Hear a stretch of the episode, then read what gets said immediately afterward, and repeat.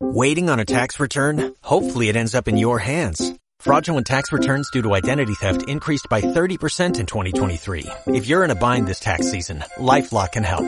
Our U.S.-based restoration specialists are experts dedicated to helping solve your identity theft issues. And all LifeLock plans are backed by the Million Dollar Protection Package. So we'll reimburse you up to the limits of your plan if you lose money due to identity theft. Help protect your information this tax season with LifeLock. Save up to 25% your first year at LifeLock.com slash aware.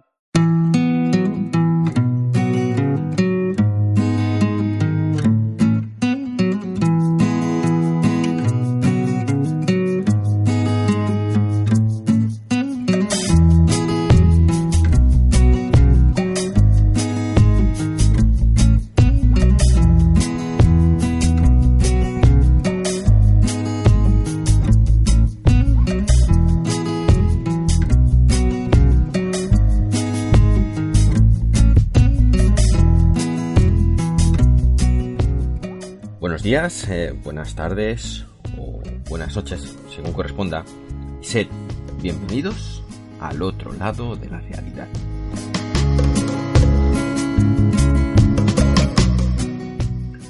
Hoy nos gustaría viajar en el tiempo con todos vosotros, los que estáis ahí escuchando, justo al otro lado de esta marabunta de datos que es Internet. Nos gustaría viajar a una época en la que el hombre no hacía mucho, había aprendido a dominar el fuego. Una época en la que las cavernas eran, tal vez, puentes a otros mundos.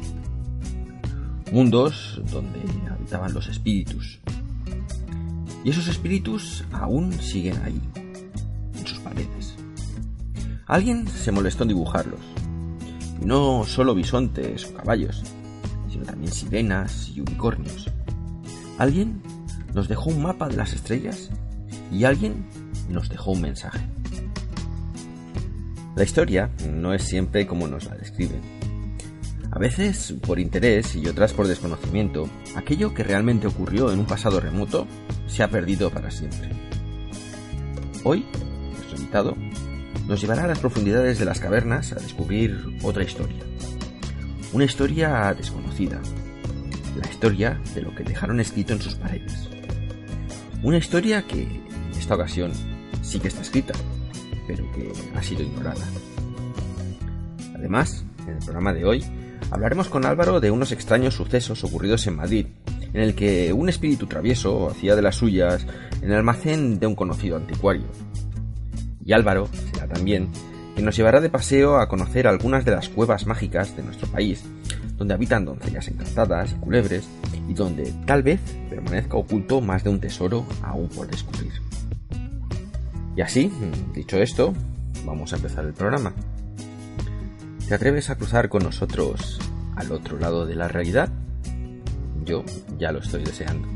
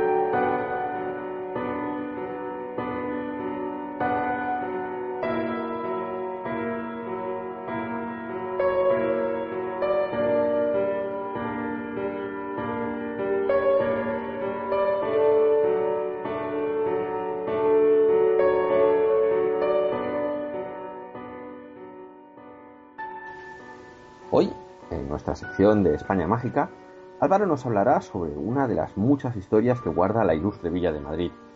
Hola Álvaro, eh, ¿no es así?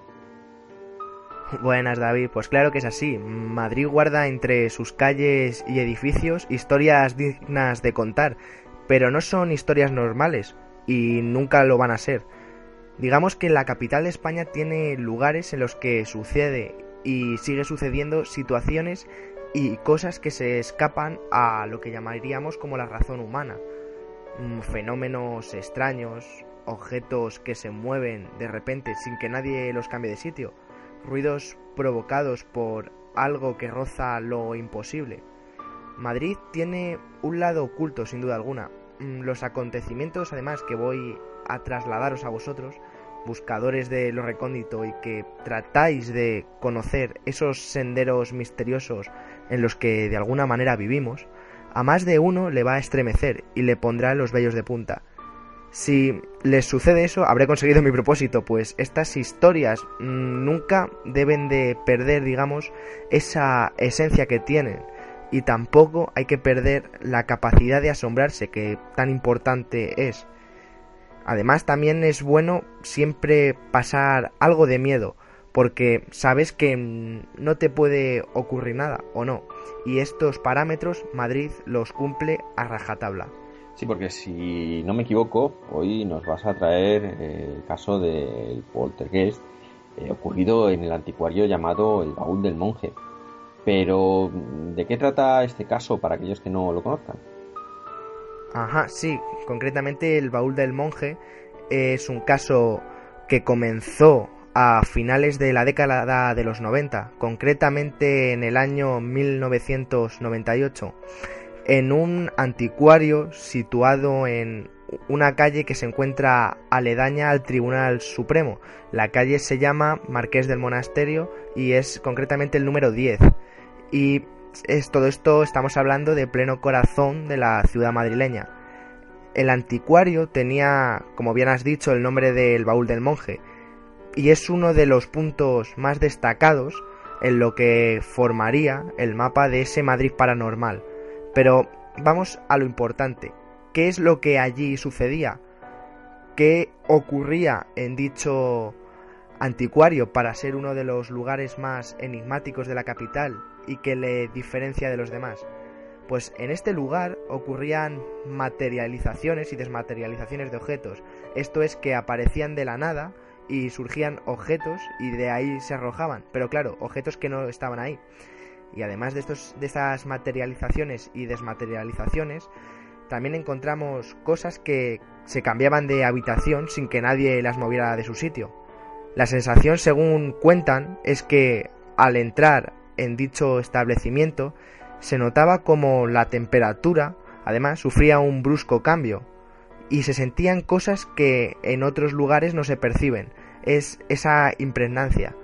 Además, la fenomenología acontecida tenía la particularidad de que actuaba con, digamos, gran virulencia y agresividad, lo que convertía eh, este caso en lo que se llamaría un auténtico caso poltergeist, ya que una fuerza que no se ve y, no se y además se presenta de forma violenta, desafiando a todas esas leyes existentes de la física.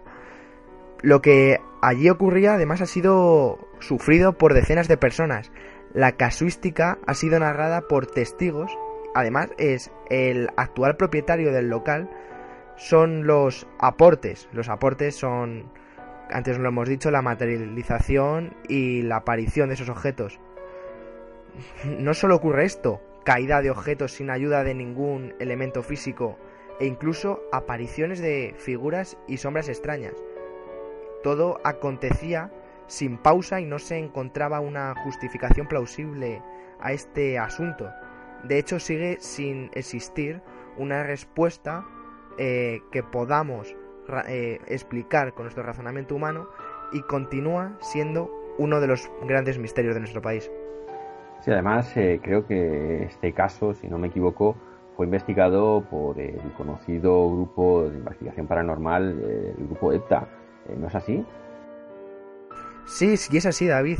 El baúl del monje llamó la atención ni más ni menos que al tan conocido en el mundo del misterio y al que le debemos tanto como era el Padre Pilón, piedra clave en la fundación de ese grupo ECTA y que tanto legado en el ámbito de la parapsicología ha dejado. El propio Padre Pilón presenció esos extraños fenómenos que ocurrían en la misteriosa tienda de antigüedades. Cuando él se encontraba con el grupo ECTA investigando los supuestos fenómenos que allí ocurrían, vio como los adornos que componen una lámpara de techo casi le alcanza. Lo curioso es que encima de él no había ninguna lámpara. Y es que esos elementos aparecieron de repente. Estos hechos les sucedieron al investigador cuando el grupo ECTA se personó en dicho local para ver los fenómenos e intentar dar y buscar respuestas a todo, digamos, ese galimatías de sucesos que tanto miedo y extrañeza causaban a los testigos de aquella situación. Mm, los dueños del anticuario relataron al grupo de investigación EFTA lo que habían presenciado desde que se hicieron con el establecimiento. En el relato que mm, ellos contaban, la caída de lámparas, el vuelo de objetos, así como la aparición de estos objetos en otras habitaciones, la apertura mm, de grifos sin que nadie los abriese y visiones de extrañas sombras, como hemos comentado antes, eran una constante. Durante las investigaciones del grupo ECTA en el baúl del monje, los investigadores también fueron testigos de lo insólito, de aquello que no tiene explicación. No únicamente el padre Pilón, como hemos dicho, vivió el fenómeno en sus carnes, sino que este fenómeno se daba a conocer durante la estancia de los propios miembros del grupo ECTA. Ellos vieron como a la misma hora se desencadenaban los acontecimientos como caída de cosas del techo sin que allí hubiera nada y además el abrir y cerrar de puertas que nadie se personaba ahí a abrirlas y a cerrarlas. En una ocasión, puntualizo, presenciaron la caída con violencia de algo del techo, que no debería de estar ahí contra una mesa, que esto es lo que más les llamó la atención a estos investigadores, y que podía haber provocado grandes consecuencias si llega a impactar contra alguno de estos investigadores. Y en otra ocasión se tiró una cabeza de carnero a la basura, esto es curioso, y posteriormente apareció dicha cabeza de carnero en la entrada del local, así, de repente, se dice que la explicación que se dio a esto, para buscar alguna explicación, si la hay, se dice que años atrás, en este mismo establecimiento, falleció un abogado víctima del humo de un incendio que sucedió en el baúl del monje, en dicho anticuario. Además, me he enterado de que hoy pues, te has acercado al lugar para ver lo que allí se cuece y cuál es su estado actual, ¿no? Sí, hoy me he acercado, se nota que no tiene nada que hacer y he dicho, bueno, pues vamos para allá. Fuera lo que ocurriese, hoy me he querido acercar al lugar donde ocurrieron todos los hechos para verlo de cerca y conocer uno de los lugares más misteriosos que existe en Madrid y uno de los casos paranormales y de poltergeist más destacados que existen en nuestra piel de toro. Se sabe que con el tiempo el fenómeno fue reduciendo su intensidad hasta casi eh, desaparecer. La anticuaria con el paso del tiempo cerró y según me han transmitido con los años se abrió una joyería que corrió la misma suerte. Tras un periplo de encontrarse el local cerrado, se abrieron unas oficinas en este marqués del monasterio número 10 y claro, al acercarme al lugar y ver las condiciones en las que se encuentra desde fuera, me ha dado la sensación de que las oficinas ya no existen y que ahora mismo el antiguo baúl del monje se encuentra vacío. Las ventanas que forman el escaparate de lo que un día fue este anticuario no eran visibles al público debido a que las persianas estaban bajadas y no se ven más allá del cristal de la puerta. Pero esté cerrado o no, el baúl del monje siempre quedará impregnado por lo que ocurrió a finales de los años 90 y que tanto asombró a unos como aterrorizó a otros. Y quién sabe, a lo mejor sigue impregnado. Bueno, y hasta aquí la España mágica de esta semana que nos ha traído nuestro compañero Álvaro Anula y que bueno, nos ha contado la interesante historia de ese anticuario del baúl del monje en el cual se producen, o al menos se producían hechos eh, bastante inexplicables. Y bueno, ¿algo más que añadir, Álvaro? Ya lo has añadido tú, no hace falta. Este sitio, bueno, como este sitio hay innumerables más en Madrid, o sea, podemos hablar de la Casa de Linares, la, el famoso Palacio de Linares o la Casa de Américas y la Casa de las Siete Chimeneas. Eh, así podíamos estar, pues, digamos, un programa entero. Porque en Madrid es extraño. Normal que digan de Madrid al cielo y en el cielo verlo desde un agujero.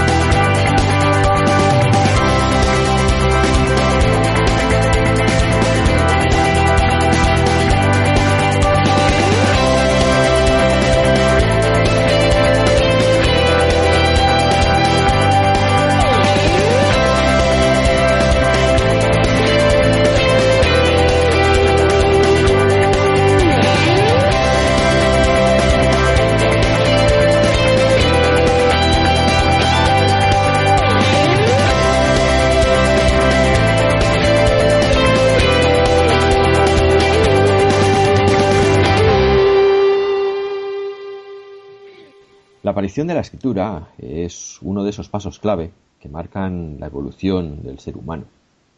El arte de la escritura nos permitió pasar de la prehistoria a la historia tal como la conocemos hoy en día. Este gran avance en nuestra carrera de evolucionar, según la historia oficial, apareció en la zona de Mesopotamia, en esos pueblos que iban varios escalones por encima de las demás civilizaciones y pobladores que existían en aquella época. Pero, ¿y si la historia no es como nos la cuentan? Y si la escritura no se inventó en los pueblos mesopotámicos, sino que apareció mucho antes, en los lugares menos imaginados. ¿Y si uno de esos lugares inimaginables fuese nuestra península ibérica? Para acercarnos a esta interesante teoría, viene hoy a pasar al otro lado de la realidad Georgios Díaz Montexano, investigador durante años de amplios campos de estudio de Egipto, incesante buscador de las civilizaciones antiguas y de la enigmática Atlántida, y estudioso de los mitos y leyendas que guardan la filosofía y la Biblia a través de fuentes históricas. Además, ha sido fundador de diversas revistas de arqueología y autor de abundantes obras en las que expone sus estudios.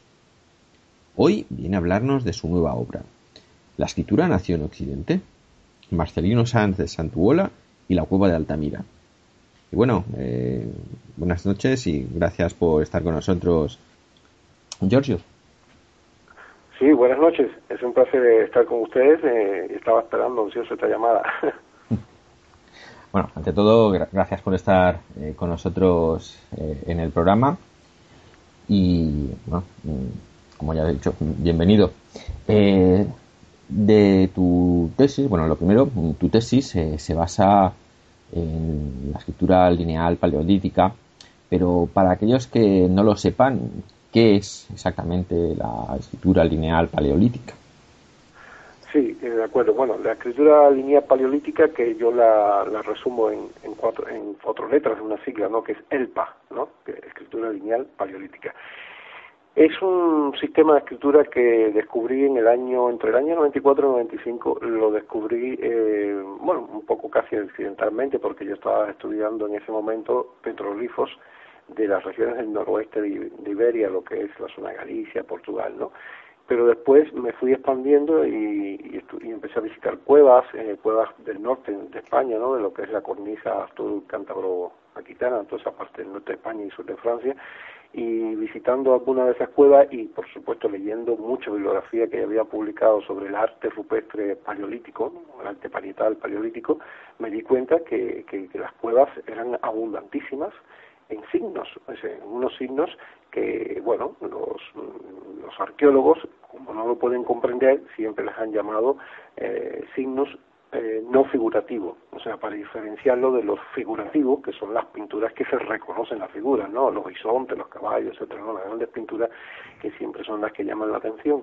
Pues resulta que alrededor de esas pinturas, muchas veces alrededor de las propias pinturas y en otras, y en la mayoría de los casos en rincones diferentes de las cuevas, aislados, separados de, la, de las figuras, de las figuras reconocibles, hay una grandísima cantidad de signos. Entonces, estos signos no, no, se no se han estudiado mucho precisamente por el mismo argumento de que como no son comprensibles para la mayoría de los arqueólogos son simples garabatos, o sea, trazos inconexos, líneas, rayas, figuras geométricas que no pueden entender bien, pues no se le ha prestado demasiada atención, han sido muy pocos los especialistas. Pero yo, yo tenía una formación previa de, como epigrafista, entonces una de las cosas que uno aprende como epigrafista es a diferenciar o a darse cuenta cuando está ante un sistema de escritura. O sea, uno puede ver, ver un sistema de escritura, incluso no saber, no tener ni pajoter idea de qué es lo que dice ese texto, pero uno darse cuenta que es una escritura. O sea, hay una diferencia muy clara entre signos de escritura y signos simplemente decorativos.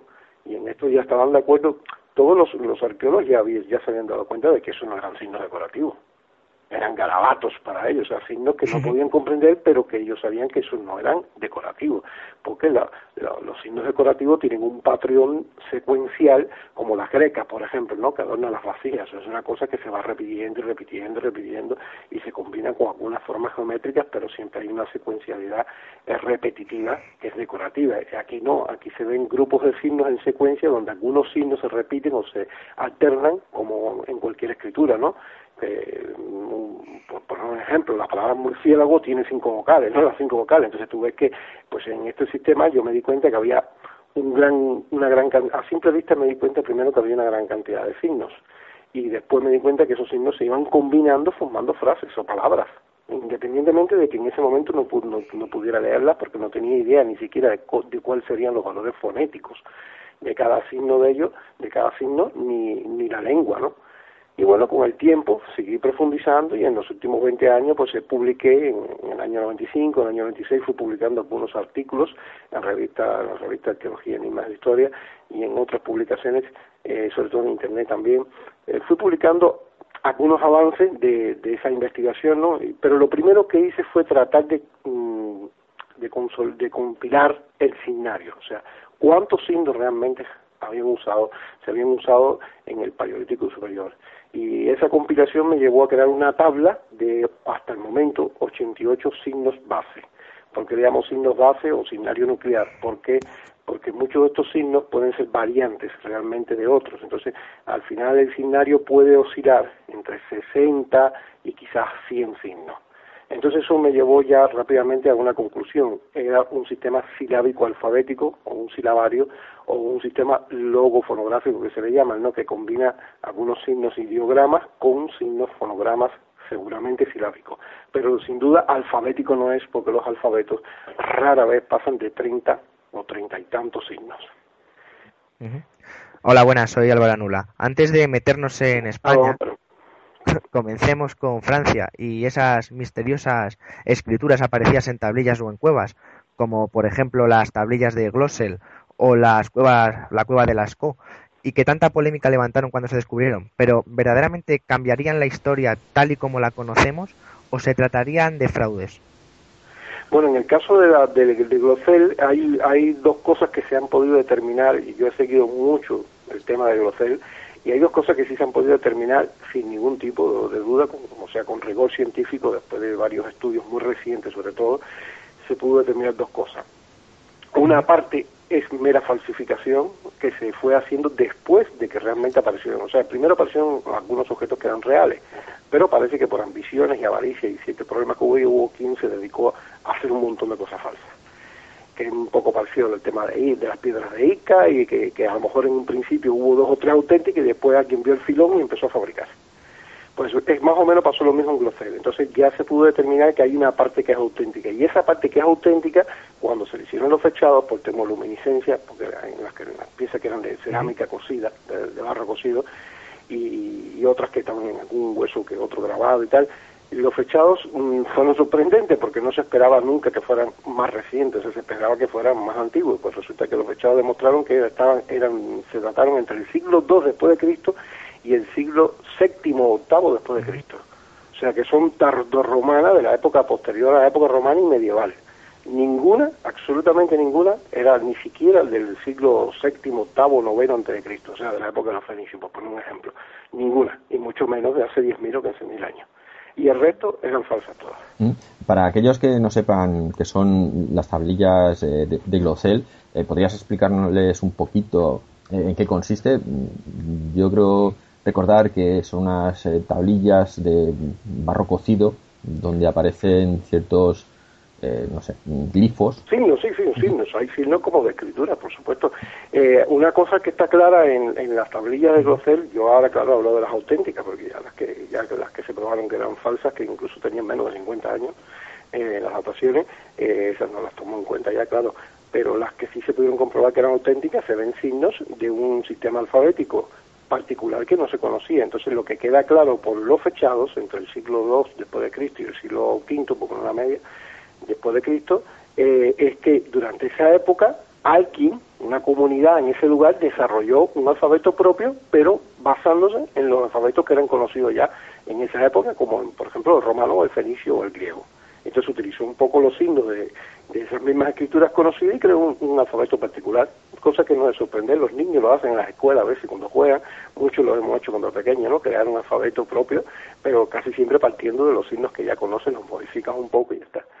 Eh, pero claro, el, tema polémico que daba, que durante años estuvo dando vuelta, pero durante muchos años, cuando no se pudieron, no se habían fechado, claro, era de que si haber una escritura que podía tener 10.000 o 15.000 años, pero no. Entonces, por eso el tema de Glosel no lo trata en el libro, porque este libro trata sobre las, eh, las inscripciones o los signos lineales de escrituras que sí están certificados como auténticos. O sea, no he incluido ni uno solo que tenga ni siquiera sospecha o sea, pues todos los que estaban incluso con algo de sospecha no lo, he, dejado fuera del libro. O sea, solo he incluido los que realmente están autentificados por dataciones sin ninguna duda, que son realmente paleolíticos, o sea, que entre el 40.000, por poner el límite máximo más antiguo, y el 10.000 antes de Cristo.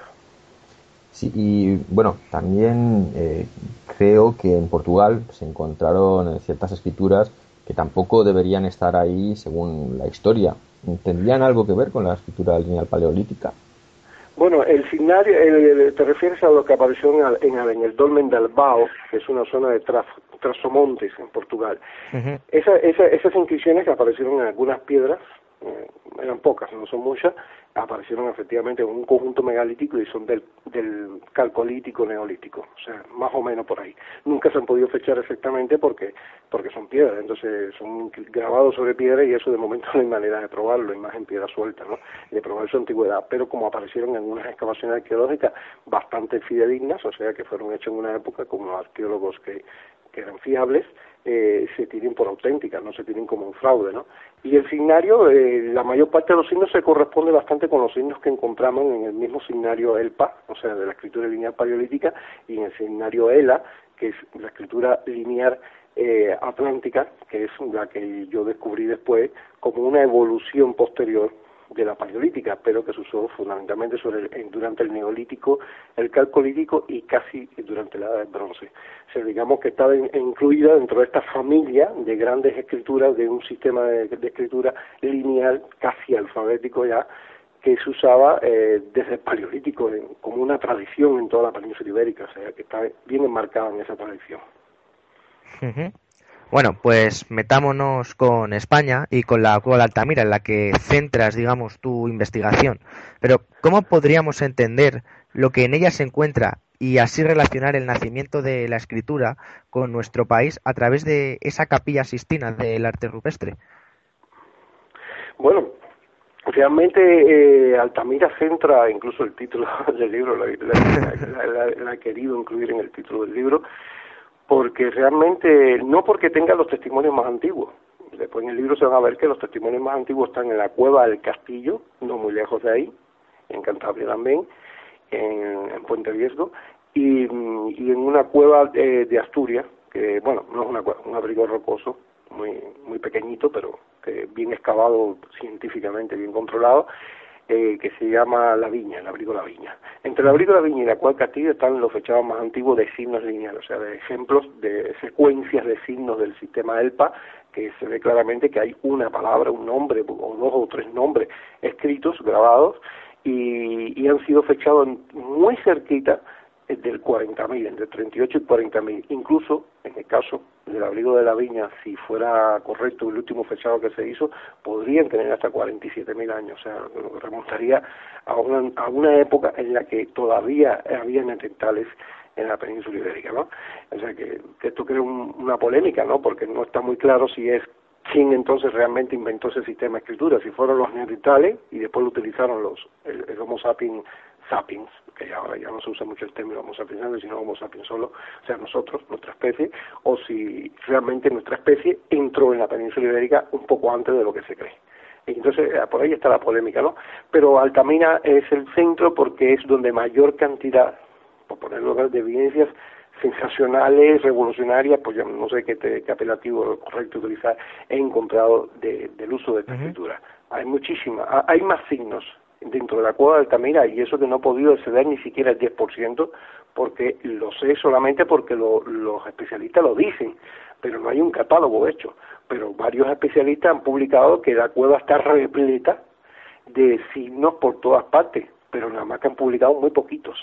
Y, pero con esos poquitos que han publicado en distintos rincones de la cueva, he podido observar que hay una variedad de inscripciones y de textos impresionantes. Entonces, por eso Altamira me parece pues algo central, como una especie de capilla sistina no solo del arte rupestre, sino hasta de la propia esta escritura paleolítica.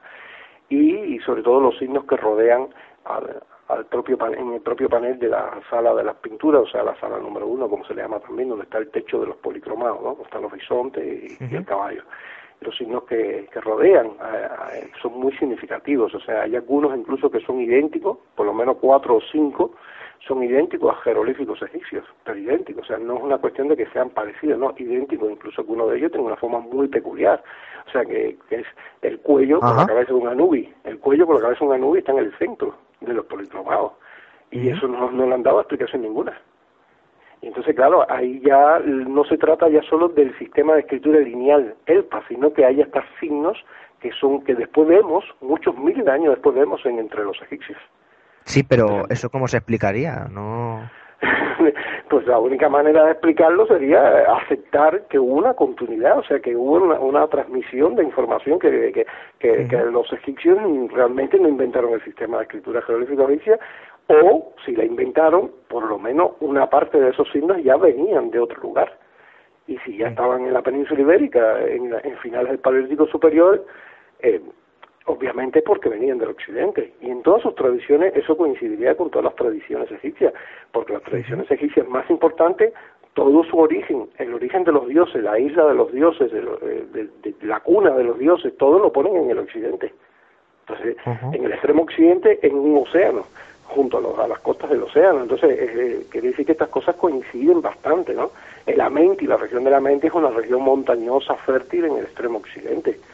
Eh, entonces puede ser que de alguna manera hay una vinculación, pero vaya, desde luego a mí no me parece casual, pues vamos a dejarlo en cuatro, por lo menos cuatro signos jeroglíficos egipcios están en el centro del panel de la pintura. Los cuatro están perfectamente agrupados y además coinciden con las constelaciones de los zodiacos egipcios. O sea, la, pata del bóvido que representa la osa mayor o la osa menor, no sé, no me acuerdo mucho los, los egiptólogos, está justo en el punto donde debería estar el polo celeste. O sea, y alrededor entonces está la cabeza de la Nubi, que es el jeroglífico User, jeroglífico de fuerza, de potencia, y bueno, está la cabeza de un toro, también la cabecita de un toro como que coincide el jeroglífico egipcio K, que es toro, eh, es que hay que ver el libro, claro, en el libro y ahí está la foto, está todo bien explicado, ¿no? Joder. quiere decir que aparte de las inscripciones, aparte de las inscripciones en la escritura lineal paleolítica, que es un sistema lineal de signos que si, cuando lo miras, ves muchos de esos signos, los ves que después siguieron usándose en la escritura tartésica ibérica. Pues la escritura, sí, perdón. Me acabas, de, me, acabas de dejar planchado, o sea, esta España mágica me, sorprende cada día más, o sea. Claro, claro, la cueva Altamira, el problema es que esto, esto va, esto, mm, imagino yo que si mi libro se, se vende lo suficiente, claro, porque también puede ser que a lo mejor no, no vende alimentos ejemplares, eso es, la cosa está muy mal, ¿no?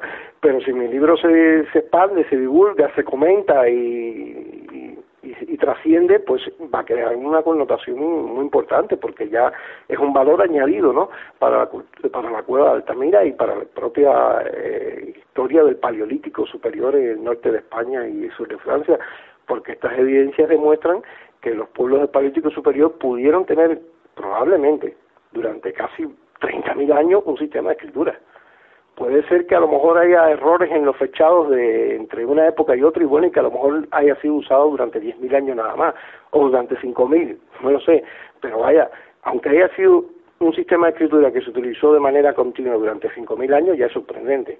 ¿Y qué pasó con ese sistema de escritura después? No desapareció de golpe. En mi libro lo voy demostrando cómo evolucionó hacia otro sistema de escritura que se utilizó durante el Neolítico, el Calcolítico, la del Bronce, y de ese mismo sistema de escritura surgió después la escritura ibérica, la escritura tartésica, y pues es posible que algunos otros sistemas, como el, el fenicio y el griego, es posible, porque hay una gran similitud en muchos de los signos es como si fuera el signario madre, hay 88 signos básicos y cuando comparas esos signos con los sistemas alfabéticos, de esto ya se había dado cuenta incluso en el año 1897 Edouard Piet, que fue un prehistoriador francés, el primero que se percató de que podía haber un sistema de escritura en, la época paleolítica por unos signos que él encontró en Masdiasil, en las excavaciones que él hizo en Francia, en Masdiasil, en la cueva de Masdiasil, él encontró muchos guijarros y esos guijarros estaban pintados con signos. Entonces, cuando hizo el catálogo de los signos, se dio cuenta que la mayoría de ellos estaban en la escritura alfabética fenicia, griega, latina. Entonces, eso le sugirió la idea a él de que probablemente la escritura hubiera surgido en el norte de España y sur de Francia, ya fíjate, estamos hablando de 1897, y que de ahí habría se habría extendido ¿no? hacia con el tiempo, poco a poco, por tradiciones, hacia los sistemas fenicios, y del fenicio después vino el griego y tal, claro, pero eh, no tuvo eh, éxito la idea, porque en aquella época la tesis predominante, es que todavía sigue siendo hoy la tesis predominante, es que la luz vino de Oriente, es Oriente es lux, entonces todo viene de Oriente, todo viene de Oriente de lo que es las tierras bíblicas, ¿no? Del Asia Menor y del Cercano Oriente, todo viene de ahí, todo nació ahí y la escritura nació ahí y todo nació ahí, entonces no tuvo éxito. Y tal, tal ha sido así que, fíjate, el tiempo que ha pasado hasta que yo ahora vuelvo a rescatar esa, esa, esa vieja teoría. Pero claro, argumentándolo muchísimo mejor y exponiendo un montón de evidencias, muchísimas más que no conocían ni siquiera el mismo Edward Piet y otros autores posteriores que también tocaron el tema. Por ejemplo, yo empecé publicando en el 94, en el 95, 96, 97, casi todos los años publicaba así algo, ¿no? Y en el año 2000, en el año 1997 también el, el filólogo vallisoltano Jorge María Rivero Meneses también publicó algunos intentos de, de descifrar, o no de descifrar, sino de defender la hipótesis de que en las cuevas del norte de España había surgido una escritura. como él estaba, siempre estuvo defendiendo desde el año 84 de que eh, Cantabria era la cuna de la humanidad, ¿no? En general, pues se dio cuenta también de, que había signos, me, me contactó, estuvimos colaborando y después en 2004 también él publicó un estudio sobre una, una plaqueta triangular que había aparecido en el castillo, fechada cerca de 40.000 años, que tiene dos o tres signos. Él vio dos nada más, yo he visto como cuatro. Pero bueno, da igual, él vio como mínimo dos signos que me parecían alfabéticos y intentó leer algo ahí, intentó traducir, ¿no? También. Entonces, claro, prácticamente él y yo hemos sido los únicos que hemos hecho algo así sobre este tema. No, no hay nada. O sea, eh, esta obra que acabo de publicar es, va a crear un antecedente. Es la primera obra extensa, eh, amplia, eh, un libro que tiene casi 500 páginas y más de 200 y pico de ilustraciones, o sea, bien ilustrado, bien documentado todo, el signario, las tablas, los alfabetos, los ejemplos que he podido traducir. Mira, para que nos hagamos una idea de hasta qué punto puede ser esto interesante. Eh, una de las tesis que, ha estado dando vueltas desde el año 91 por lo menos, que fue defendida por Luz Antequera congregado, congregado de que el, el, techo de los policromados, están los horizontes y los caballos, podrían haber una representación de constelaciones, un, un protozodiaco. Ella, eh, sí, yo, yo estudié la tesis de ellas y la tesis es muy inspiradora, es muy interesante, o sea, es posible que sí, que sea cierto, aunque no estoy de acuerdo con la forma en que ella interpretó las constelaciones, ¿no? Porque tuvo que modificarlo todo de una manera para que encajara muy forzada, ¿no? Pero bueno, ella se escudaba en, que no se podía exigir que hubiera una precisión por la antigüedad esa gente, son de paleolítico, no pueden haber sido muy precisos y tal. Y bueno, en base a eso, pues la, la tesis ha colado, o sea, no nadie ha exigido demasiada precisión. Yo no estoy de acuerdo, yo, yo pienso que la interpretación era otra y lo planteo en el libro, ¿no? Pero lo interesante, lo interesante, y en eso estoy de acuerdo, es que es, es real, que es muy probable, por lo menos más del 90%, de que lo que se representó en el techo fue una intención de representar constelaciones, ¿no? Y curiosamente, en el mismo centro, en el mismo centro del panel, hay una gran un gran texto de por lo menos cuatro o cinco letras grandes que van haciendo un giro casi semicircular y cuando se lee se, traduciéndolo en las lenguas más antiguas conocidas por, de la humanidad hasta ahora, que son eh, reconstruidas, por supuesto, porque eso lo reconstruyen los lingüistas. No se sabe eh, a 100% que fuera así, pero bueno, hay una alta probabilidad de que se pronunciaran esas palabras de ese modo, ¿no? Y de que existiera esa lengua, que se, se llama nostrática o boriana. Entonces estas lenguas reconstruidas, que se cree que ya se hablaban desde por lo menos hace 40.000 o 50.000 años, durante el Paleolítico Superior se hablarían, se puede leer justo, este es el centro del cielo. Entonces, claro, ya es demasiado casualidad. Este es el centro del cielo, justo escrito en letras gigantes en el centro de donde giran todas las figuras alrededor. Entonces, hay muchos ejemplos así, en el libro voy poniendo ejemplos de traducciones, hay barcos que han pasado por completo inadvertidos, pero montones de barcos grandes, bien detallados, bien dibujados en las cuevas paleolíticas en Altamira, en la cueva del castillo sobre todo, barcos, barcos típicos como los que los barcos que se representan en los petrolifos de los barcos llamados de madera cocida o de cuero, como los que todavía se siguen incluso fabricando eh, por tradición en, algunos lugares de las Islas Británicas, los llamados currac que eran barcos de madera, madera entretejida, entonces esa madera que se hacía como una especie de, esqueleto de madera y, y, después se forraba con cuero de, de, precisamente de piel de toro, de vaca o de buey. Entonces ese tipo de barcos son de cuero o de cuero cocido, también lo siguen usando los esquimales, que le llaman umiac, es, son barcos típicos de, precisamente de lo que es el norte de Europa y toda la región norte de Europa, norte de Eurasia, norte, norte de Norteamérica, Canadá, son barcos utilizados por cazadores, pescadores, recolectores durante miles de años. Pues esos barcos están perfectamente dibujados y representados eh, en, en las cuevas, en varias cuevas del norte de España. Y junto a ello hay inscripciones y hay textos donde incluso se habla de hay una divinidad que tiene la cabeza en forma de tridente, que podría ser un antecedente de Poseidón, y justo debajo se lee, este es Dagón, y Dagón es un nombre que se conoce como un dios marino muy antiguo, que se, que se representaba precisamente con mitad humano y mitad pez, ¿no? Como una especie de tritón. O sea, digamos que es el antecedente de Poseidón, de Dagón, de los tritones. Eh, eh, hay un montón de evidencias ahí que en mi libro lo podrá ver el lector y yo lo pongo todo muy claro, con fotos muy claras, calcos fidedignos, y, cuando hago las traducciones, claro, cuando hago las traducciones eh, uso los valores fonéticos que ya yo le había dado al signario, esos valores fonéticos yo lo di por comparación, o sea, no son caprichos, que decir, si yo digo que un signo equivale a una T o a una R, no es por mero capricho, por aboleo, a ver, yo creo que esto es una D, no, es por comparación con los sistemas de escrituras conocidos más cercanos en el tiempo y en el espacio quiere decir comparando con los sistemas de escritura tartésicos, ibéricos, con los sistemas de escritura tifiná, líbico-berebé, que están en la parte del norte de África, o sea, buscando siempre comparar con los signos más cercanos en el tiempo y en la geografía a la península ibérica. Entonces, cuando le di esos valores fonéticos, después viene la segunda prueba, que es, ¿se puede leer algo coherente? Y resulta que sí, que se puede leer un montón de cosas coherentes y con la lengua que precisamente se usaba en aquel tiempo. Por lo tanto, ya eso confirma que los valores fonéticos son, por lo menos, más de un 90% correctos. Pues, vamos, nos estás dejando alucinados. Realmente no conocíamos al detalle pues, eh, todo lo que cuentas eh, en el libro. Y creo que en el libro, además, eh, volviendo a, las cuevas de Altamira, se merece una especial atención su descubridor, Marcelino Sánchez Sautuola, eh, al cual le dedicas el libro y que pues las pasó canutas hasta que realmente eh, logró que el hallazgo fuera reconocido como tal. Eh, ¿Cuáles son tus motivos para dedicarle el libro a, al señor Marcelino? Bueno, lo acabas de describir exactamente. es un tema que mm, muy doloroso, muy doloroso. Yo, sinceramente, yo pienso que da igual todos los homenajes que se le quieran hacer, no importa, o sea, aunque estemos todos los días homenajeándole, nunca se va a compensar. Ese hombre murió. Ese hombre murió en el sufrimiento, fíjate que murió con 56 años, creo. O sea, eh, eh, no, no, hay, no, hay, ninguna prueba de que tuviera ni cáncer ni enfermedad, no, no, fue el estrés, el sufrimiento lo que le mató. Y de pena. aquella, claro, claro, es que en aquella época el honor era, era realmente importante, hoy no.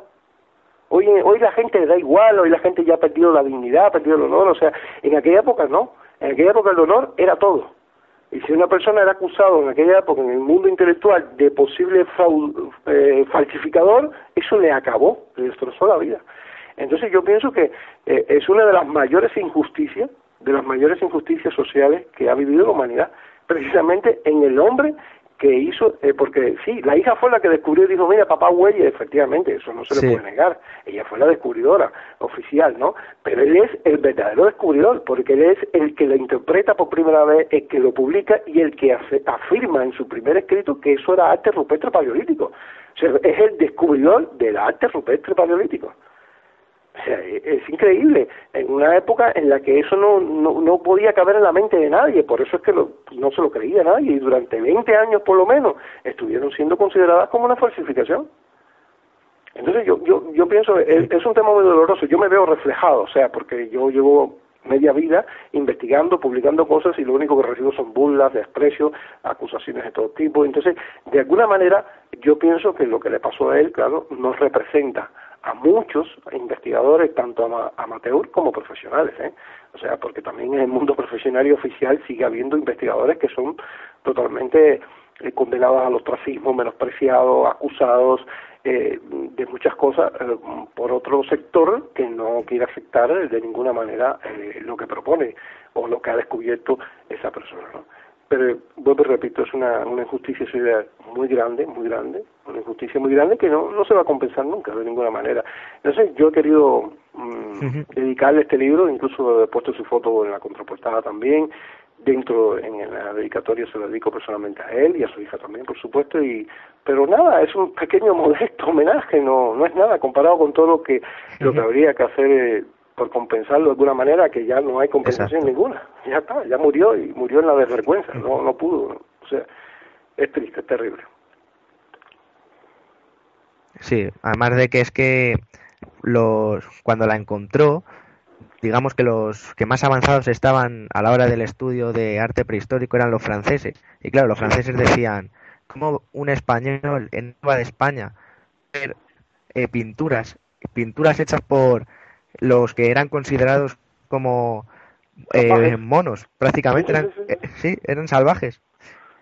Y a mí me llamó mucho la atención la frase que dijo justo cuando iba a morir su él, cuando estaba ahí ya moribundo, una frase me llamó mucho la atención cuando le dijo su hija, además ha pasado la historia, eh, te, como diciendo, te vengaré, vengaré la ofensa que nos han hecho. Y es que lo curioso es que después de estar ya muerto, pasados años, estos mismos franceses que le habían criticado fueron los que se encargaron los mapas, hacer los mapas de la cueva de Altamira, con lo cual es un, un, burdo ataque, o sea, y menospreciar más, porque claro, no solo que unos salvajes podían pintar, sino que también entraba un poco ahí de cómo los españoles vamos a poder hacer cosas y cómo los, eh, los españoles vamos a poder tener estas determinadas cosas en nuestro en nuestras fronteras. Claro, claro. Es que ahí, ahí se juntó, sí, ahí se juntó, seguramente se juntó en un principio seguramente se juntaron dos cosas. Primero, eh, eh, que chocaba contra la, eh, la, información oficial convencional que existía en esa época, de que habían dos corrientes, la corriente creacionista de los defensores de, bueno, de la Biblia, de que el hombre había sido creado perfecto desde el principio, y estaba la corriente que, que defendían estos franceses, sobre todo encabezados por Cartilat, Emile de Cartilat, que fue el que más dictaminó que eso era falso totalmente, que era la corriente de que en esa época los hombres paleolíticos eran salvajes completamente, poco más, poco más que monos, y que no, no tenían ningún sentido del arte, ni de la estética, ni nada, ¿no? Pero también la otra parte, es la que has comentado, la otra parte era un poco la envidia también, de que cómo iba a, surgir en España eh, la expresión más grandiosa del arte rupestre paleolítico, ¿no? Eh, de, un, de un arte prehistórico. Eso era imposible, ¿no? Entonces, claro, cuando ya después se empezaron a aparecer, mm, por lo menos 10 años después empezaron a aparecer de, haber muerto eh, Marcelino, empezaron a aparecer en Francia cuevas en la Dordoña, sobre todo en la región de la Dordoña, empezaron a aparecer cuevas con el mismo tipo de arte, no tan perfecto, pero por lo menos se dieron, pero se dieron cuenta que, que, era auténtico, o sea, y ahí, ese fue la, lo que les obligó. Y el mismo Cartilat después publicó un artículo en 1900 creo que fue decir 1902, publicó un artículo que se llama Mea culpa de un escéptico, donde, bueno, es un mea culpa muy ambiguo, porque yo lo he leído, le han dado mucha notoriedad y lo han puesto como ejemplo de un científico que reconoce su error, mentira, léanlo para que vea que lo dice solo en una palabrita que en el artículo. Sí. O sea, fue un, fue un mea culpa de ahí como muy dolido, como que le costó mucho, como si le hubieran puesto una, una, una pistola en la cabeza para que dijera mea culpa. Vaya. O sea, tampoco fue para tanto. se ve que le costó reconocer que había cometido el error y eso es típico del orgullo, ¿no? Eh, pero bueno, lo reconoció y a partir de ahí fue cuando empezó, se empezó a investigar realmente la cueva de Altamira y, y se empezó a reconocer a nivel mundial y él mismo tuvo que aceptarlo, que era la expresión más grande que había aparecido en este momento y todavía sigue siendo así porque eh, la cueva que más se acerca en calidad es la de Chauvet en Francia y sí, se acerca, se acerca bastante. Hay unas pinturas preciosas, tremendas, ¿no? El Lascaux también, pero ninguna. No, no hay nada. Eh, o sea, Altamira es, seguirá siendo, no sé si seguirá siendo para siempre, a lo mejor algún día aparece algo superior, pero es difícil imaginar un arte paleolítico, estamos hablando de más de 10.000, un arte que puede tener entre 15.000 o 20.000 años, más o menos por ahí se calcula que fueron pintadas. Entonces, es muy difícil encontrar un arte superior al de Altamira con esa fecha. Es difícil. O sea, probablemente sea único, sea algo único realmente como lo sigue siendo todavía. Lo que muestra que, claro, que los autores, el autor, porque ya los estudios, los estudios que se han hecho han demostrado que fue hecho por una sola mano. O sea, un genio, un Da Vinci, ya está. Fue un Da Vinci de aquella época el que hizo eso. Y los genios son así, son únicos. Claro.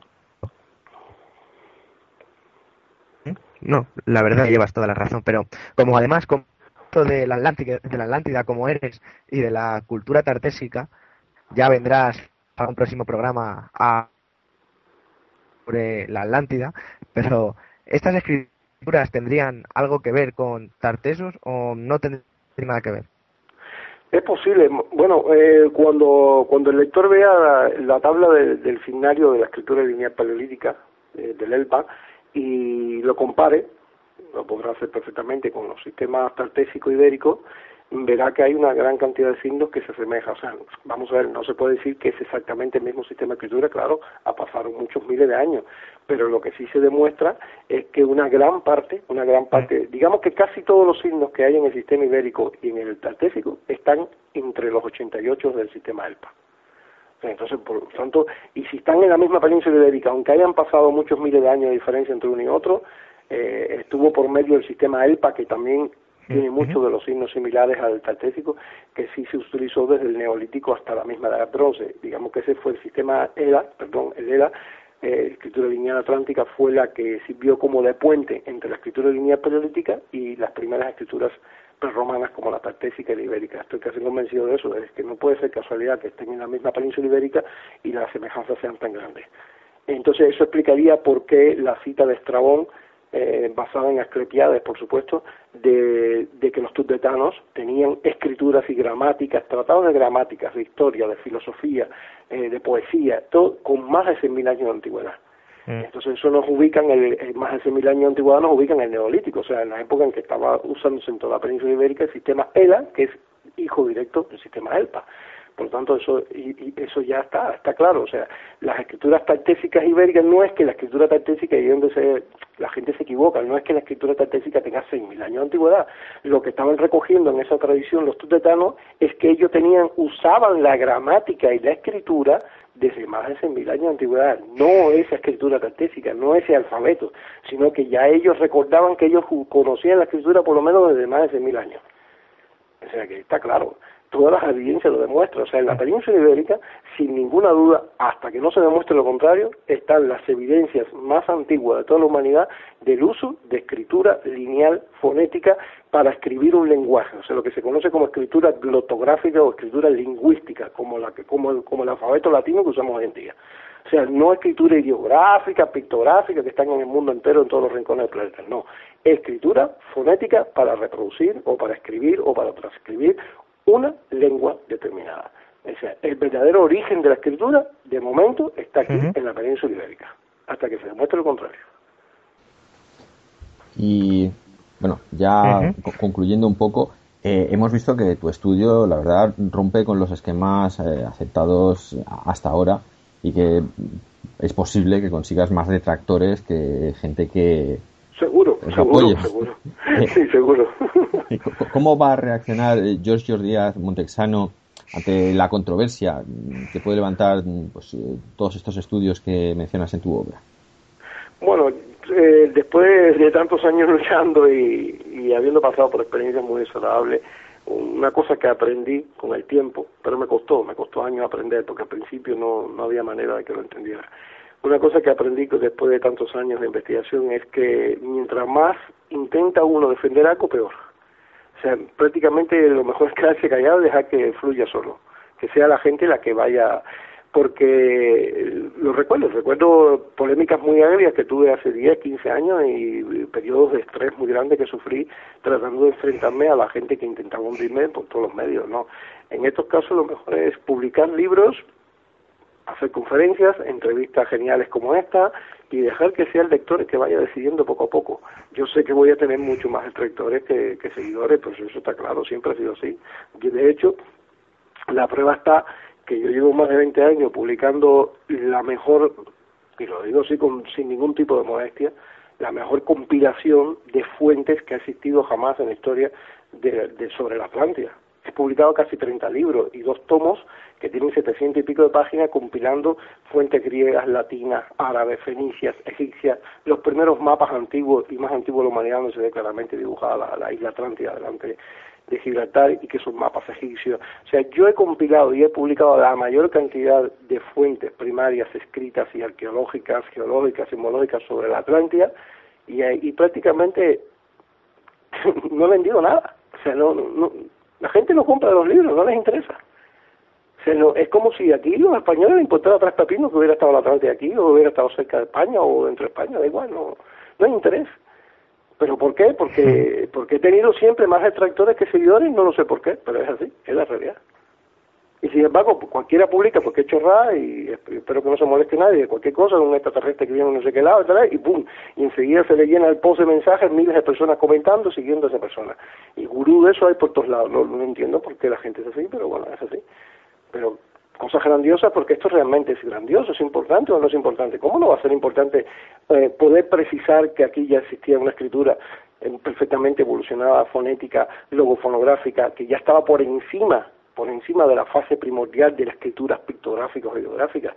No, aquí ya existía un sistema eh, um, perfectamente evolucionado de escritura como mínimo hace 10.000 o 20.000 o puede que hace 30.000 años antes que casi 20.000 o 30.000 años antes de que surgiera la escritura sumeria o egipcia.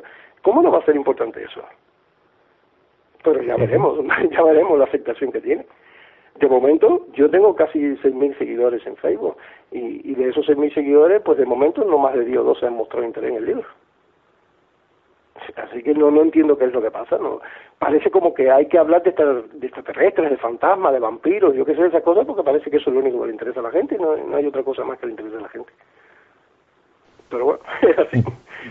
Sí, no, la verdad es que últimamente el tema de, no sé, la, la historia real o eh, los estudios científicos se dejan muy de lado a favor pues eso, de, teorías acerca de si reptilianos o otras criaturas de, de saber dónde. Claro, claro. El problema es que, eh, además de que hay un trabajo de marketing continuado muy, muy grandioso, o sea, no hay prácticamente, eh, hay una, hay una, es como un virus, o sea, hay una cantidad de páginas, pero inmensa, inmensa, inmensa, pero inmensa, donde quiera que te metas, por todo Internet, desde YouTube, todo está copado por los reptilianos, los extraterrestres, los Illuminati, ya son tres o cuatro temas y se acabó. A partir de ahí es como que ya no importa más nada. Entonces, incluso hasta la misma Atlántida ya está en un segundo, un tercer plano, porque a menos que la vincules con extraterrestres o reptilianos también y cosas así, sí, pero si tratas de, de hablar, que es lo que yo he intentado siempre, una atlantología histórico-científica, o sea, tratar de demostrar una Atlántida real, histórica, científica, con pruebas, una Atlántida que sí, claro, no, lo siento, no había bimanas, no había aparatos coladores, ni cambiaban el eje de la Tierra, ni tenían cristales, energías de cristales, ni esas cosas, porque no hay evidencia que lo documenten, pero por lo menos son una Atlántida real, ¿no? Pero esa Atlántida real histórica no le interesa a casi nadie, no vende.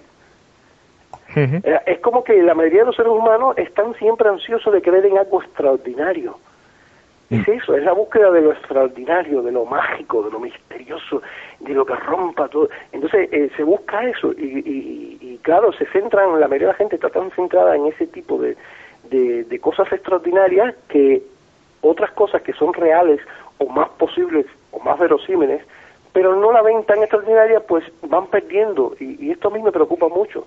Me preocupa mucho porque eh, yo considero mucho más fascinante la historia de Altamira, la historia de Marcelino de San Sautola, todo eso que pasó, ¿no? Y, y, y, el hecho de que ahora incluso se pueda demostrar que, eh, que no solo Marcelino eh, pasaría la historia como el descubridor, por poner un ejemplo, ¿no? De, mm, de lo que es el primer arte paleolítico, sino que sin él saberlo, también es descubridor de, de un sistema de escritura lineal perfectamente desarrollado, de un protozodiaco, del primer protozodiaco de la humanidad. O sea, son cosas muy importantes, señores, y no entiendo por qué la gente eh, eh, casi ni le interesa. No, eh, es una, pero es por lo que estábamos hablando, porque casi todo el interés, yo creo que esto ha sido bien orquestado, o sea, yo no creo que esto sea una casualidad, no, las masas se, se mueven, se manipulan, y yo creo que todo esto está muy bien orquestado, o sea, porque no puede ser que todos los días vea constantemente, ni se sabe la cantidad de fake, o sea, de cosas falsas, falsificadas que diario veo de supuestas evidencias extraterrestres, no sé qué, y después te das cuenta que es un montaje fotográfico, no sé qué. Todos los días fabrican así, falsificaciones de ese mm. tipo, todos los días, y no se sabe quién es, de una manera anónima. Alguien lo hace y de pronto se expande por internet con una velocidad increíble. O sea, esto está bien orquestado. Hay alguien que está intentando de que toda la, la atención se centre en eso, en los extraterrestres, en los reptilianos, eh, las teorías más locas haber y por haber, y entonces la gente está prestando, no, no presta atención a otras cosas que realmente son importantes. Así que yo creo que esto está muy bien orquestado. Mm. No me parece algo casual. Sí, no, eso también creo que puede deberse a que es mucho más fácil, a lo mejor, falsificar un vídeo de un avistamiento de un ovni o de un reptiliano que realmente sacar eh, un estudio científico y bien estructurado de algo pues, como has hecho tú. Sí, sí, por supuesto que el factor simplista también funciona mucho en estas cosas, pues estoy, estoy de acuerdo con eso. Pero, mm, pero la cuestión es cuando ya está el estudio hecho, se, o sea, cuando ya están los libros, cuando están los artículos, porque yo publico muchísimos artículos durante más de 20 años, llevo publicando cientos de artículos gratuitos, y cada vez que publico un libro, casi más de la mitad del libro la voy desglosando poco a poco en capítulos gratis y tal, o sea, que, que, que, está ahí la información, ¿no? Y la doy muy bien detallada, y, nada, eh, te das cuenta que, que, casi pasa inadvertido hasta, hasta dentro de tus propios seguidores. es increíble, o sea, no el otro día publiqué un capítulo de un pequeño fragmento, un capítulo del libro donde donde demuestro cómo el hipocampo, la representación del hipocampo más antiguo de la humanidad también aparece en el arte en el arte paleolítico. Lo encontré representado en, un hueso tallado de, una cueva de Asturias que se llama La Riera. Y ahí está, lo publiqué. Es una cosa genial, que hace más de 20.000 años alguien hubiera representado un, un ser que era mitad caballo por delante y la otra mitad un pez marino, y, o sea, el hipocampo, un animal simbólico del culto a Poseidón que no se volvió a ver representado hasta por lo menos casi 10.000 años después, oye, eso es súper importante.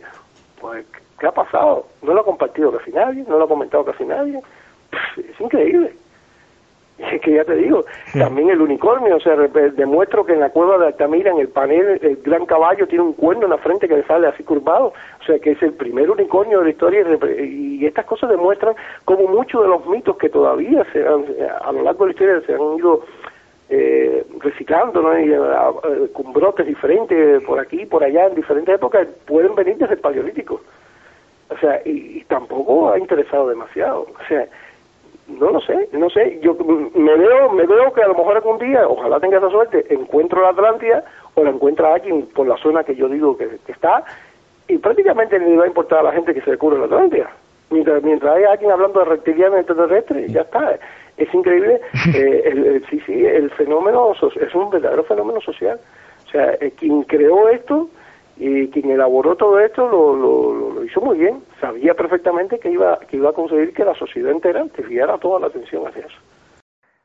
Verdaderamente ha sido muy interesante todo lo que has contado porque al fin y al cabo estamos hablando del legado que nos han dejado los antiguos para que conservemos y transmitamos ese conocimiento generación tras generación. Estos mensajes que se encuentran en estas cuevas, como la de Altamira, no están ahí así porque sí, sino que quieren dejar para la posteridad la marca de sus saberes, que no son pocos comparados a los que hoy en día les brindamos en los libros de los antiguos. ¿Y por qué no en España está la cuna de la historia?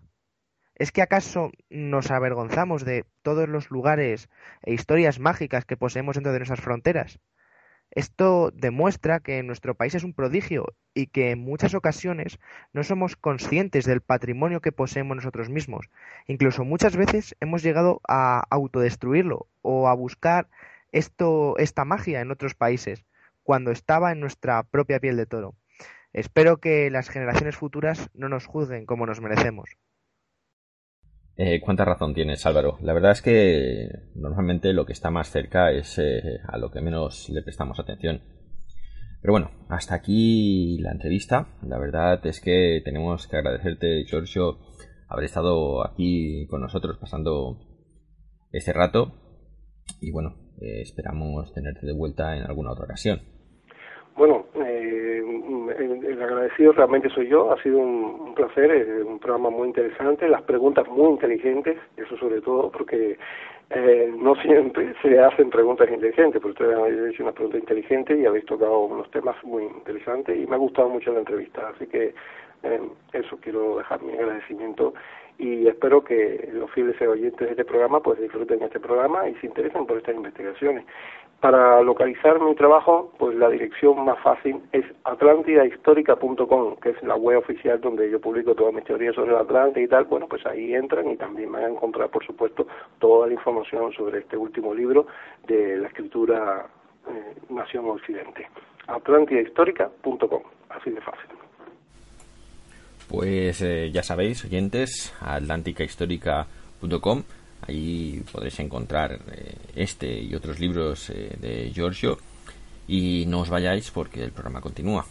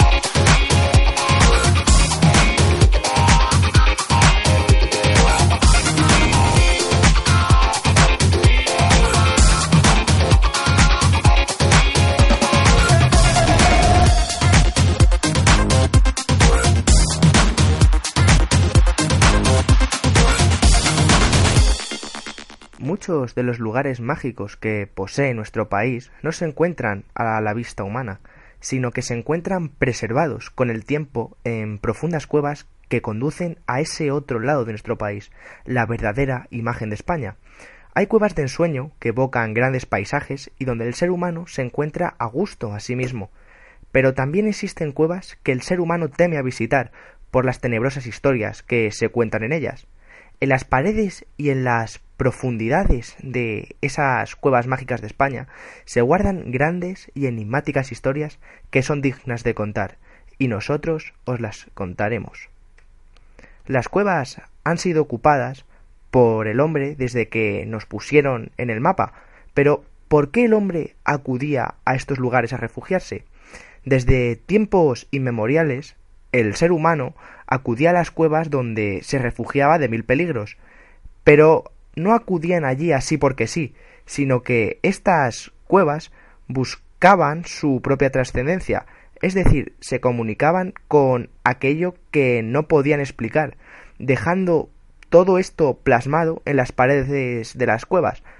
Como nos ha contado antes Georgios en esta magnífica entrevista que nos ha concedido, por ejemplo, en la cueva de Altamira, los bisontes que aparecen representados eh, señalarían lo que digamos y representarían al sol.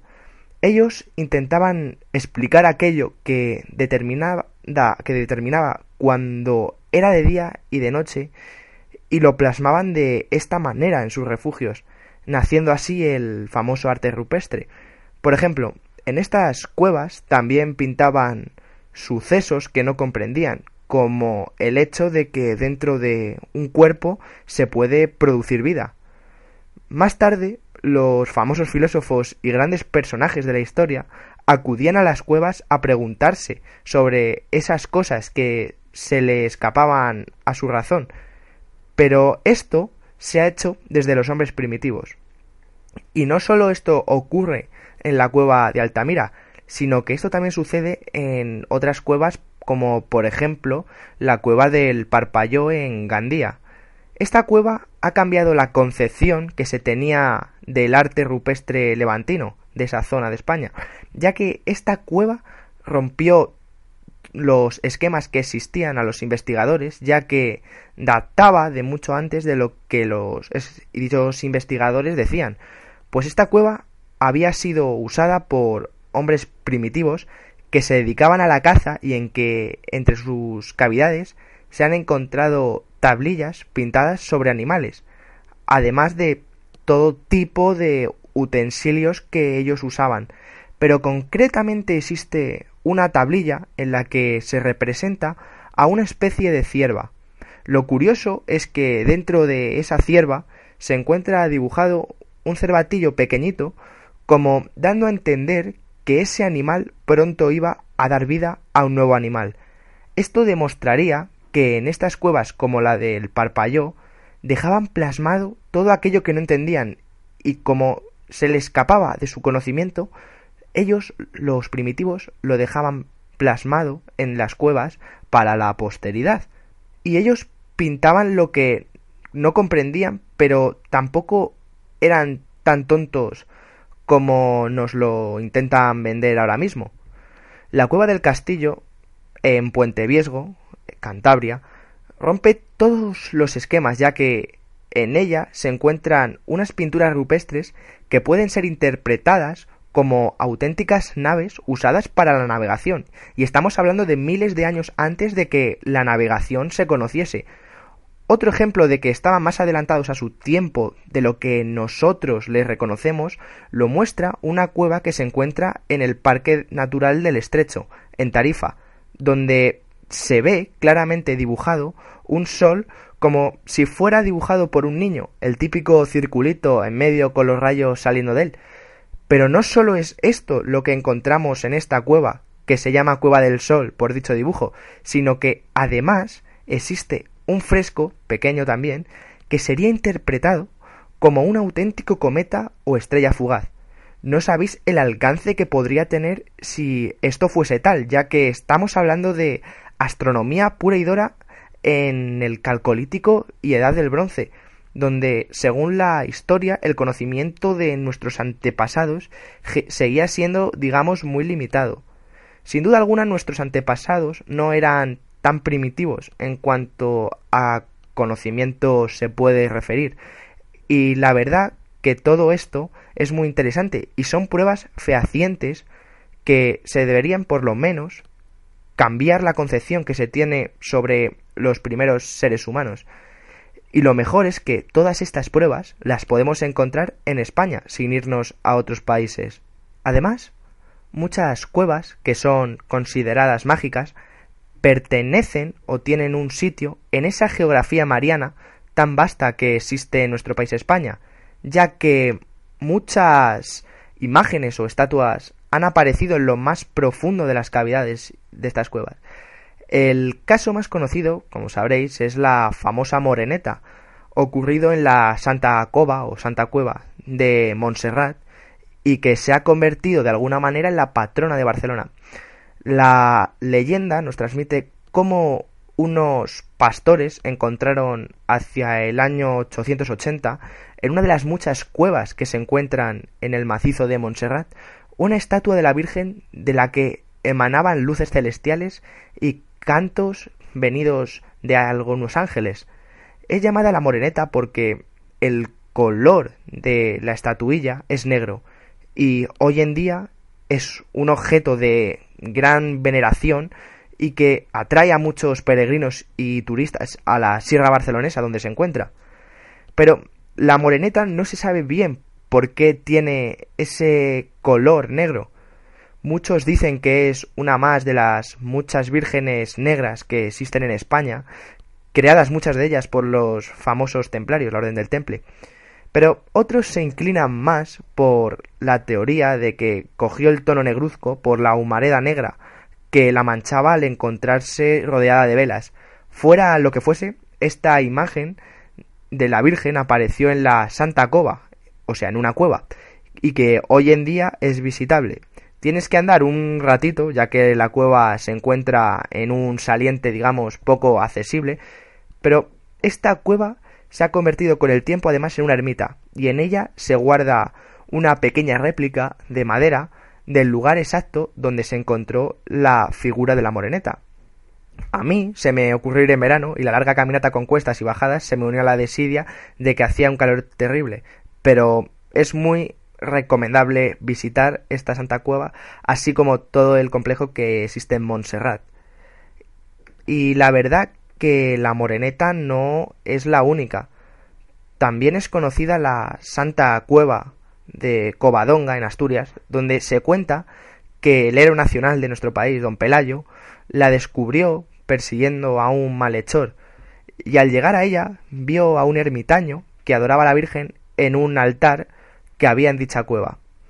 Tras perdonar la vida a este malhechor, para demostrar su fe en la Virgen, el ermitaño profetizó diciéndole a don Pelayo que en esa misma zona, en el futuro, derrotarían a los musulmanes, que habían invadido pues gran parte de la península y lo único que se salvaba de ser invadido Asturias. De ahí el decir de Asturias es España y lo demás es territorio conquistado. Pero no nos vayamos por los cerros de Úbeda. Cuando los cristianos y los musulmanes se encontraban batallando la famosa contienda de Covadonga, un desprendimiento de rocas procedente de la cueva donde se encontraba este altar con la Virgen diezmó al ejército invasor procedente del Islam, dando la victoria a las tropas de don Pelayo. Hoy en día, como sabréis, este es un punto de peregrinaje para ver ese altar con la imagen de la Virgen de Covadonga en esta cueva y que tanto ha significado, porque es una historia muy curiosa la de la Virgen de, de Covadonga. De hecho, de alguna manera, y basándonos en la leyenda, la verdadera artífice de la reconquista y por tanto de la formación en los próximos siglos de nuestro país sería ni más ni menos que la Virgen que se hallaba en dicha cueva de Covadonga. Pero no es la única cueva con historias marianas junto a la de Montserrat.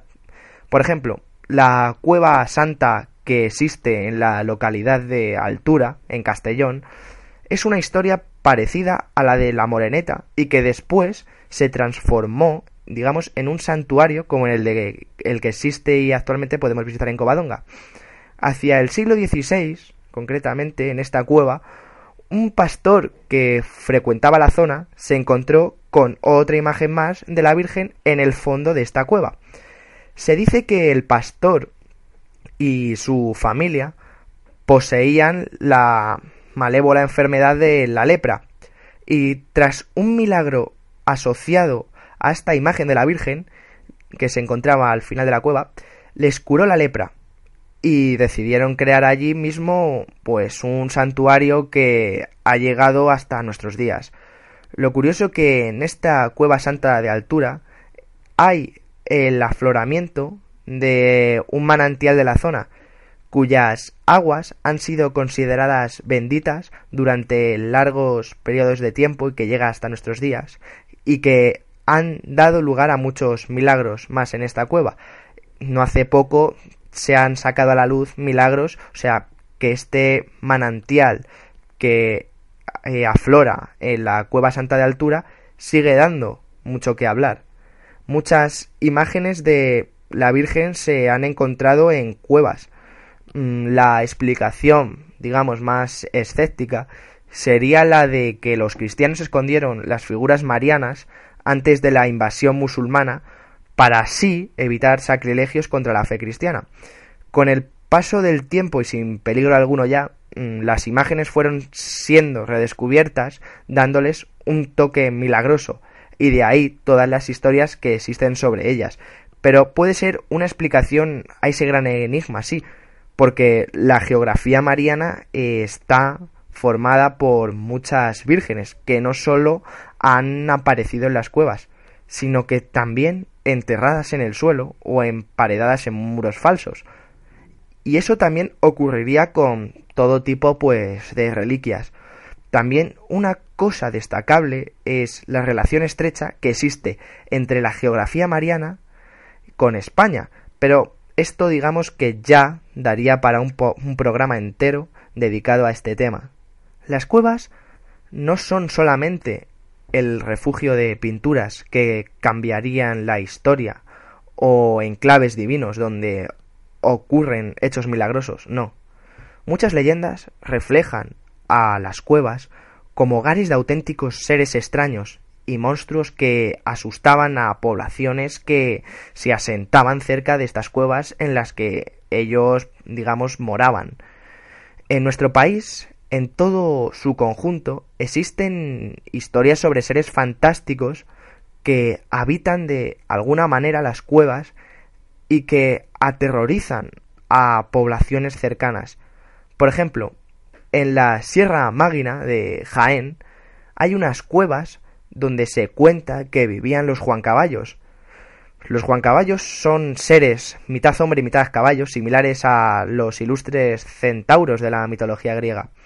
Pues estos Juan Caballos se alimentaban de las cosechas de los habitantes de la zona y no dudaban en arrasar las cosechas para alimentarse. Se cuenta también que si no quedaban a gusto en comerse los cultivos, no dudaban en mutilar a la gente, incluso en llegar a engullirlas, para saciar el hambre que poseían.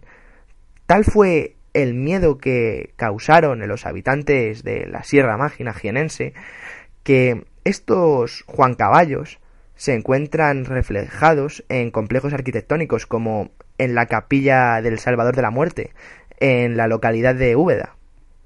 Otro ser que no duda en alimentarse de seres humanos, así como de hacerles la vida imposible con sus silbidos terribles, son los cuélebres.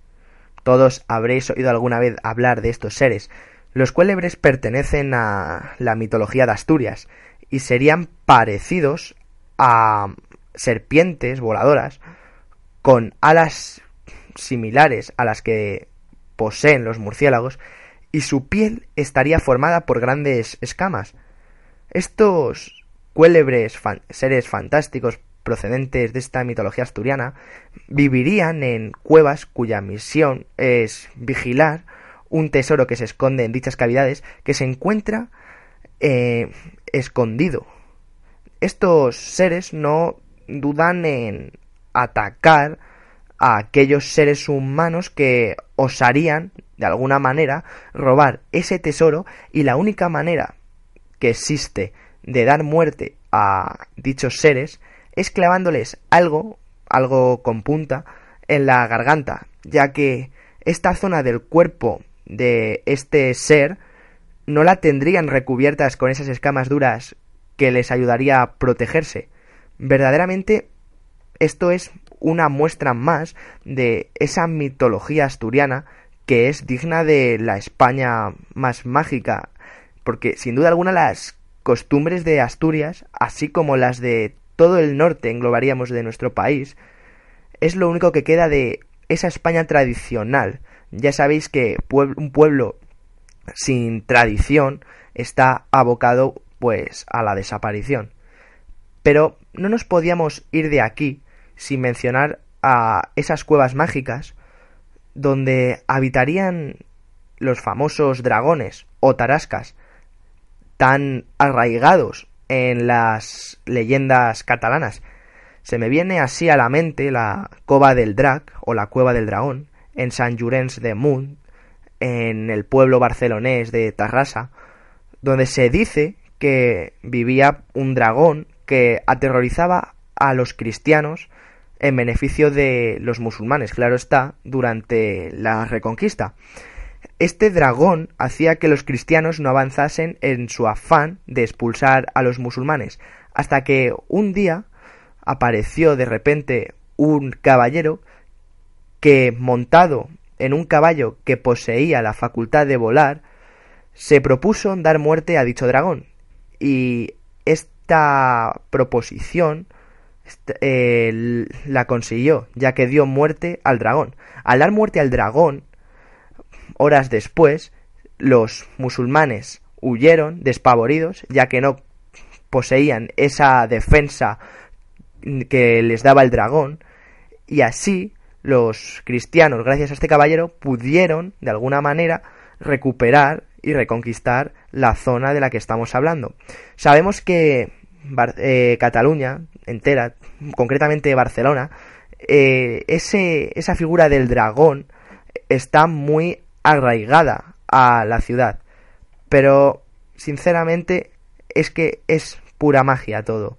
O sea, seres fantásticos que habitan esas cuevas. O sea, digamos que es un auténtico lugar de poder donde el ser humano trasciende y donde ocurre una sutil modificación del comportamiento de nuestro cerebro, auténticos lugares de poder, como bien digo, porque las cuevas de España guardan tesoros de incalculable valor, hechos milagrosos que rozan lo imposible y leyendas e historias donde seres venidos de la fantasía cobran vida.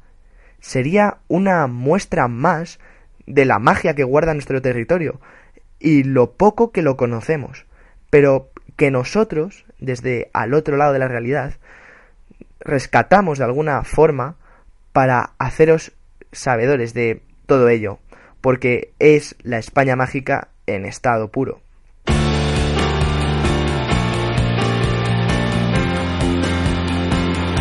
Bueno, hasta aquí el programa de hoy. Esperamos que os haya gustado y que sigáis escuchándonos en próximas ocasiones. Recordaros que si queréis escuchar los programas o los próximos, podéis hacerlo a través de la página de iVoox buscando el podcast al otro lado de la realidad. También podéis encontrarnos en la página web www.alotroladodelarrealidad.com donde además de poder escuchar el programa, podréis leer diversos artículos interesantes eh, sobre temas eh, la mar de diversos. Además, si queréis contactar con nosotros, podéis hacerlo no solo a través de la página web, sino también a través de nuestra página de Facebook, al otro lado de la realidad, donde podéis enviar vuestros comentarios y pues eh, sugerirnos temas sobre los que hablar. Así pues, muchas gracias y hasta el próximo programa.